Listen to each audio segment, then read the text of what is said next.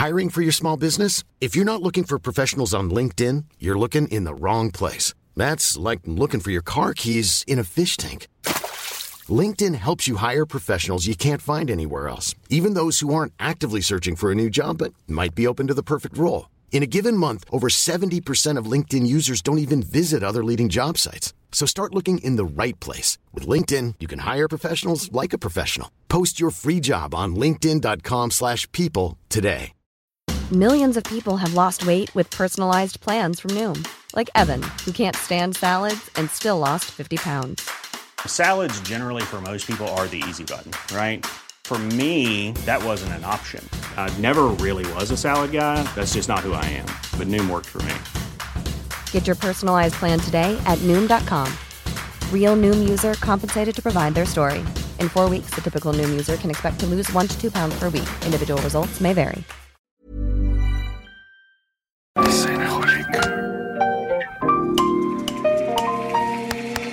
Bienvenidos a Designaholic, el podcast que amplifica la conversación sobre la cultura del diseño y las industrias creativas a través de sus protagonistas. Acompaña a Jorge Diego Etienne mientras comparte su pasión por el diseño con los temas más importantes de la actualidad y el análisis de objetos que han hecho historia o están marcando tendencias. Bienvenidos. En este episodio hacemos un recorrido por la historia de la cerámica coreana, a través de los tres objetos que Jorge Diego coleccionó de su viaje a Corea. La historia de la cerámica coreana está ligada con su cultura y el desarrollo de su artesanía. Alex y Jorge Diego platican de la interesante manera en la que las piezas históricas siguen teniendo un gran valor en la actualidad y cómo han moldeado al diseño y los artistas contemporáneos. Bienvenidos a un episodio más de Holly, que estamos aquí en nuestro estudio en San Pedro Garza García, Nuevo León. Un espacio donde además de tener nuestro equipo de trabajo, también tenemos unos vecinos que es Loma y Lima, un café que les recomendamos bastante. Vengan, tómense un café. Además está Atlas Design Show para que compren alguna pieza de diseño y nuestro espacio de exposiciones que, que constantemente está cambiando y estoy seguro que les va a gustar mucho lo que estamos haciendo aquí en este espacio. Y se asoman a nuestro estudio, nos mandan saludos, igual y ven a Alex en acción. Y bienvenido, Alex. ¿Qué onda, Eddie? Gracias. Y bueno, el capítulo de hoy es un capítulo complicado, diferente, pero que de alguna u otra manera no podía, no podíamos no hablar de esto. Ok. Y es el tema de la cerámica coreana. Wow, un tema completamente nuevo para mí, pero está interesante. Sí, yo, yo regresé en, ¿cuándo fue? Fui en noviembre, creo. En noviembre fui a, a Seúl y tuve, como acostumbro, esta, eh, estos, estos recorridos a casi todos los museos de la ciudad. O sea, literal fui a más de 10 museos en una semana em, y constantemente veía la temática de la cerámica, ¿no?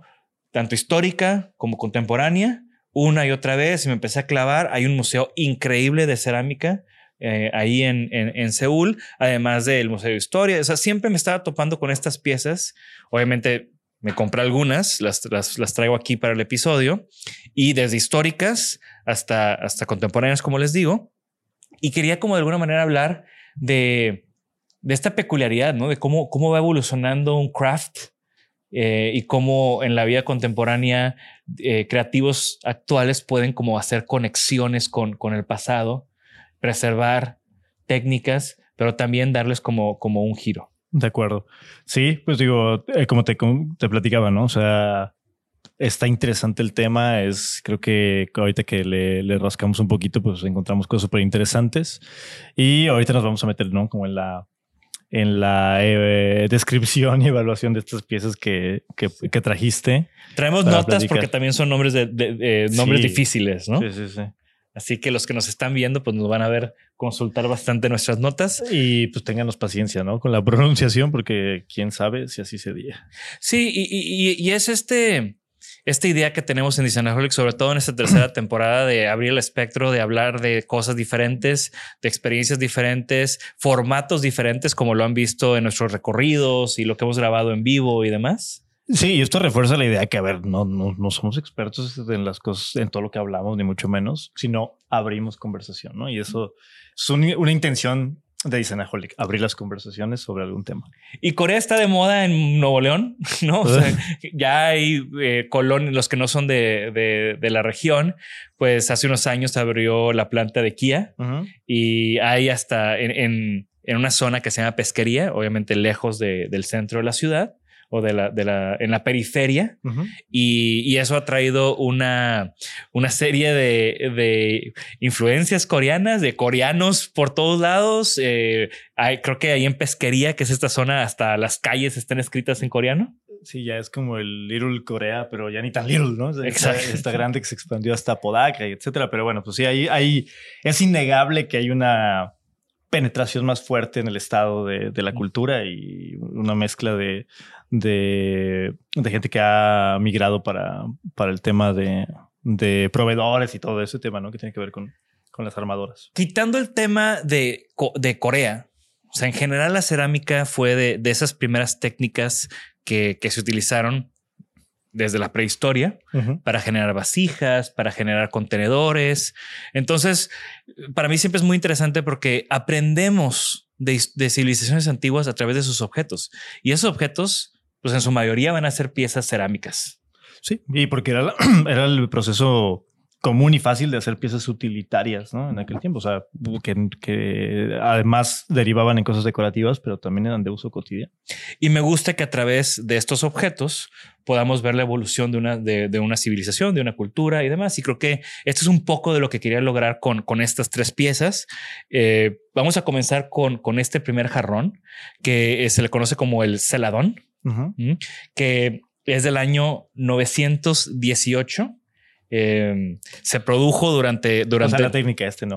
Sí, la técnica, no. Este, este seguro es no. una reliquia, ¿no? Sí. No, ahorita vamos a platicar de, de precios de piezas originales y ahorita hay, hay, tengo ahí unos números muy interesantes, ¿no?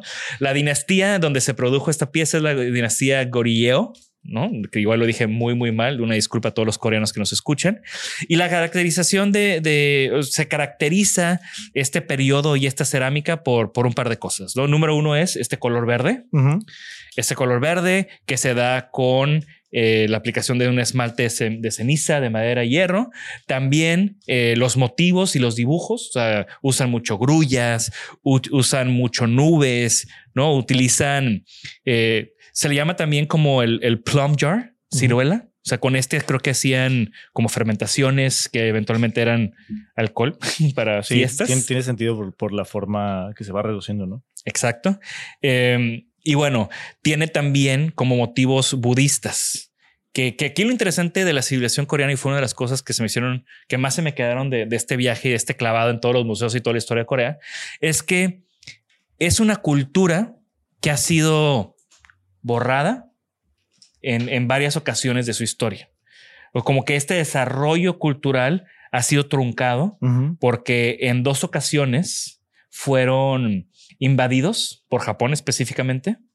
Eh, no recuerdo bien las fechas, no quiero meterme en ese tema, uh -huh. pero eh, eso hizo que pues, se truncara, se impusiera otra cultura y de alguna manera, pues eso ha afectado mucho el desarrollo, ¿no? La, el momento más cercano fue alrededor de, de la, de, del, del, cambio de siglo, uh -huh. cuando estaba todo este tema de, de, la expansión de Japón y por eso la segunda, la segunda guerra mundial de ese lado de Asia, ¿no? Y no fue hasta después de esta guerra que se liberó el pueblo coreano, por decirlo así, y, y ya pudieron como florecer de nuevo como cultura y hoy ni se diga la aceleración que ha tenido como el desarrollo industrial, tecnológico y Corea, siendo un país, Corea del Sur, siendo un país tan pequeño, tenga tanto poder tecnológico, económico. Uh -huh. es, es, de los top cinco lugares para el diseño de lujo, ¿no? Para, sí. para el luxury market. Y siendo un país con, con tan poca población es algo increíble, ¿no? Sí, Entonces, esta pieza es de ese primer, es como la, la, más antigua de estas tres que tenemos aquí. Eh, y bueno, es un, es un sello distintivo. O sea, si tú ves en cualquier museo historia de, de Corea, va a venir uno de, de estos frascos. El, el celadón. El, el famoso celadón. Pues, ¿no? pues, tú trajiste este de Corea, pero yo no, yo no fui a Corea, pero con un buen amigo, señor que de aquí de Monterrey que consigue y es apasionado de las antigüedades. Eh, conseguí uno que, que, es muy, muy hermoso. Digo, ya, había después, antes de ver este que, que, trajiste, pues ya había podido observar y, era, y me sorprendió estos tonos como verdosos, estos, este craquelado. No sé si las tomas más de cerca se va a ver, pero tiene un craquelado como vidrioso que le da un aspecto. Yo cuando lo vi me, simulaba como una pupila, ¿no? Y, y, cuando se lo regalé a mi novia también me dijo lo mismo, ¿no? Como que tiene como estos tintes de ojo, ¿no? De fibras de, de ojo que le da el cristal, que pues le da un, aspecto que yo había visto pocas veces en temas cerámicos, ¿no? Pero es, es muy, muy bonito y los, los dibujos son como muy tenues, pero y, me gustó mucho que a diferencia de otras piezas es colorido, pero mantiene unos tonos similares. Creo que es como la constante de estas piezas del de, celadón, que no sabía que se llamaba así. Bueno, celadón es la cerámica verde. El plum jar o el nombre de esta pieza en específico, de esta forma como voluptuosa, es el Mavillon. Mavillon. Que de nuevo, disculpen por nuestro, por nuestro mal coreano. este se lo, se lo, se, lo, traigo yo a la abuela de mi esposa que quiero mucho y, no se lo he dado, güey. Regresé desde noviembre porque estaba esperando grabar este capítulo. Así que ya, por fin se lo voy a dar. No, pues ya, ah. se hizo todavía más antiguo del 918 que fue diseñado. Pero sí, pues digo, te auguro un éxito porque acá fue un éxito de decoración, ¿eh? muy buenas críticas. Ahora pasemos al siguiente elemento que, que obviamente estas versiones, pues son versiones chicas o reproducciones pequeñas de, de, las piezas originales que son mucho más grandes, ¿no? O sea, una pieza de ese tamaño, pues ibas a hacer un shot de, de plum, ¿no? O sea, no, las piezas originales son mucho más grandes y, y esa es la introducción a este famoso moon jar. ¿no? Este frasco lunar o de luna, que también es una de las piezas icónicas de Corea, de, de la cerámica coreana, de otro, otro momento por completo, ¿no? Este eh, jarrón luna, que su nombre es Dalhangari, ¿no? Dalhangari, sí. Eh, es otra de esas piezas características. Es de porcelana blanca. Pues, o eran originalmente de porcelana blanca y fueron producidos entre 1392, o sea, después de, este, de esta época, hasta 1910. O sea, es de esas piezas que, que ha sido parte de, de, de, la época, del periodo de la era Joseon. Y bueno, eh, por lo general se hacen dos medias esferas y después se juntan. Entonces tú en las piezas alcanzas a ver eh, como unas líneas en medio. Este inclusive se puede ver un poco las líneas en medio. Sí, se ve la junta. La, Exacto, la junta. Y, bueno, tienen forma de luna, pero también el, el, nombre Moon Jar también viene este color blanco que se parece a los colores de la luna. Y pues esta base hace que parezca flotar. Una de las cosas más bellas de estos jarrones, o sea, este es uno que de nuevo compré yo, lo compré en el museo, justo en el Museo de Historia de, Corea, pero los, las piezas históricas que vi en todos los museos, porque en todos los museos había, pues son como medio irregulares, medio chuecas, porque también una pieza de cerámica de, tal magnitud, pues es muy difícil que, porque que, se mantenga, ¿no? Antes de, antes de, su cocción. Entonces, eh, eso le da como, como cierta em, uniqueness a cada pieza, las hace como ver muy humanas.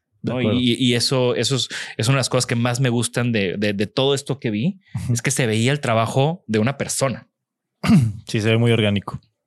Ahora, eh, esta porcelana blanca de Joseon del siglo XV proviene de, como decíamos, de la forma y este color lechoso.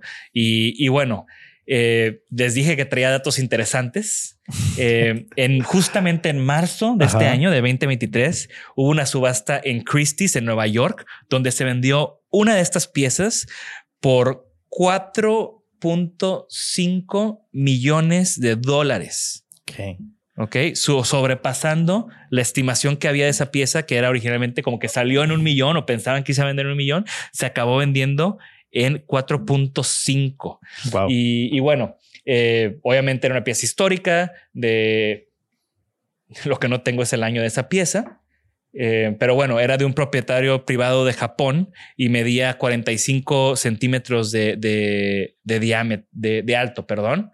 Y, bueno, eh, era ya considerado, esa, medida ya era considerada más grande del típico de, de, la medida típica de los jarrones en Corea. O sea, pero quiero entender, lo, especial de esa pieza era eso, el tamaño y la antigüedad. El tamaño y la antigüedad, exacto. les debo el dato, igual lo pongo en, en, los, en los show notes. Y, y bueno, eh, esta pieza, de nuevo, sutil, tiene las manos del hombre y es parte de, un momento clave de la historia en Corea. Y bueno, estas piezas, como les decía, son, eh, justamente este periodo acaba en 1910 porque es cuando otra vez los japoneses empiezan ahí como a, afectar la estabilidad y la, y la política y, todo lo que estaba pasando en Corea. Eh, como les decía, en muchos museos que fui había reinterpretaciones contemporáneas en, en, en, museo, en un museo de que es como la colección privada de, de la familia de Samsung. Ya te imaginarás el tipo de museo. Había un artista contemporáneo haciendo estos jarrones eh, pero con otros materiales y con algunas intervenciones, pero era una exposición increíble. Les voy a dejar unas fotos en el, showroom y una y otra vez, ¿no? Es como una pieza tan importante para la cultura japonesa que, que hace que eh, se aborde de muchas maneras mm, y que se sigan vendiendo. Y pues yo por eso me traje una, una chiquita porque pues no me iba a caber en la maleta una grande. Una, lunita. Y además no me iba a caber en la maleta porque la pieza que traía o que compré que era como la pieza más grande de lo que podía eh, cargar en, ese viaje, es esta pieza de cerámica, este jarrón, que es de eh, Studio. Ok.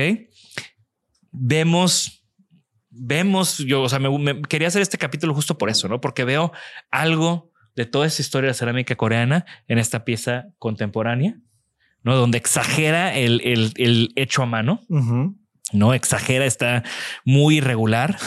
Eh, tiene ciertos gestos, tiene ciertos dibujos. No, pues tiene un gesto de plano, ¿no? Tiene un gesto, ¿no? De hecho, hasta se parece a mí cuando, cuando no me hacen caso aquí en la oficina, como sonriendo, pero frunciendo los ojos. y bueno, eh, Kapao es una artista eh, mujer que se llama Ko Myung Shin que nació en, Corea en 1977. Y una de las cosas, e, ella trabaja mucho con cerámica. Este es como un producto de Capao Studio, pero ella como artista también tiene piezas con, diferentes galerías, eh, ya como más piezas únicas. Y, bueno, algo que hace con, su trabajo es... Eh, hay muchos como personajes, ¿no? Como monitos. Eh, aquí hay, esta tiene una cara. Y lo que vemos aquí en esta cara que como que los ojos están enojados, pero tiene una sonrisa. No, como esa dualidad de sentimientos es una constante en su trabajo que me pasó, que me pareció bastante, bastante interesante y hasta puede hacer que las piezas se sientan como, como incómodas, ¿no? Eh, y este lenguaje artístico eh, se replica, como te decía, en muchas esculturas, en muchos dibujos. Y bueno, em, esto es parte de, eh, yo, yo creo que es parte como de esta escultura, de esta cultura o esta manera de ser de, muchas personas de, en países asiáticos, donde tal vez se reservan sus sentimientos, donde no se expresan por completo, donde guardan su cara mientras que sienten otra cosa. y, es una de las cosas que me cautivó de, este trabajo de, de Capao Studio. Y, creo que cierra muy bien este episodio en, esta evolución de la cerámica coreana. Obviamente también vi muchas cosas contemporáneas que, me parecieron fascinantes y, y creo que Corea, al ser un país que está empujando tanto el diseño a través de automóviles, tecnología, eh, música, cine, etcétera, etcétera, pues también se debe de mencionar el diseño coreano y también se debe mencionar en específico cómo han preservado la artesanía haciendo piezas contemporáneas que tienen una relevancia en el diseño actual. Sí, pues un, eh, un capítulo muy interesante, digo, es un tema nuevo también para mí y despierta mucha inquietud, ¿no? De conocer más. Creo que fueron buenos ejemplos, ¿no? Como una gama eh, interesante, ¿no? Unos extremos interesantes para, para abordarlo. Y pues nada, muy bonitas las piezas, muy interesante el tema. Y lo más importante que siempre o sea, la conclusión mía es de que, como siempre decimos, ¿no? Cuando investigamos un objeto de cerámica o algo así, refleja mucho de la sociedad y la cultura, específicamente de algún, alguna región. Y ya lo habíamos hecho con México. ¿Te acuerdas que en la temporada 1 hicimos justo un episodio donde teníamos piezas de diferentes eh, diseñadores, colectivos y momentos de México? Y, bueno, ahora es a ver qué, otros capítulos de qué otras culturas y países podemos hacer donde podamos ver esta evolución siempre está interesante el tema. les gustó, no les gustó un capítulo diferente. Siempre nos gusta incomodarnos y, presentar o abrir ese, ese abanico de cosas que estamos haciendo en Designaholic. Si les gustó o no les gustó, dejen sus comentarios. La manera en que pueden apoyar nuestro proyecto es justamente de esa manera, participando con nosotros en nuestras redes sociales, compartiendo nuestros episodios, suscribiéndose a nuestros canales, a nuestro newsletter y, pues de nuevo, dejando sus comentarios. Yo soy Jorge Diego. Muchas gracias, Alex. Gracias, JD. Pues así estuvimos en el episodio de hoy. Así, ¿verdad? Como, conocidos porque no sabíamos mucho del tema, pero sonrisa contentos por que estaba interesante luego y saludos y agradecemos a Jorge Bryan detrás de las cámaras. Esto fue Isanaholic. Nos vemos en la próxima. Gracias por escucharnos. Por favor, suscríbanse al podcast y síganos en nuestras redes. Nos pueden encontrar como Isanaholic MX. Y para que la conversación continúe, deja tu comentario. Me interesa mucho conocer tu opinión. También te puedes registrar a las 5 de la semana un newsletter con lo más relevante del diseño, arte y arquitectura directo en tu mail. Mi nombre es Jorge Diego Etienne y esto fue Isanaholic.